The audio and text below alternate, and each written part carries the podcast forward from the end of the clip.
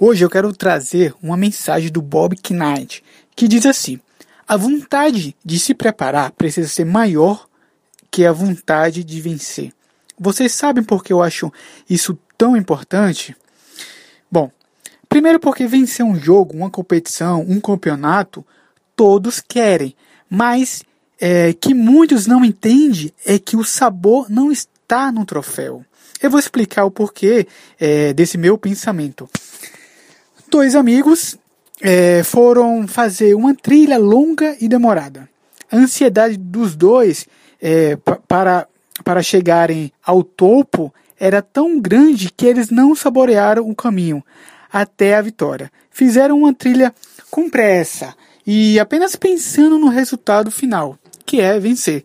Quando chegaram no auge da trilha e observaram por apenas cinco minutos e já tiveram que descer, Quer dizer, eles venceram, chegaram no topo da montanha, mas é, é, se deram conta de que o que realmente importava não era o quão alto eles poderiam chegar, mas sim o que o aprendizado, a preparação, o caminho e a experiência vivida até aquele momento é importante.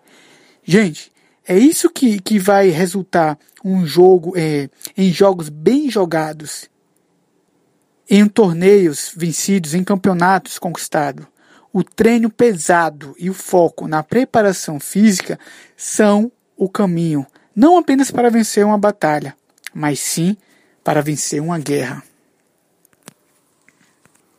Esse foi o nosso podcast de hoje e encontro vocês na quarta-feira, beleza?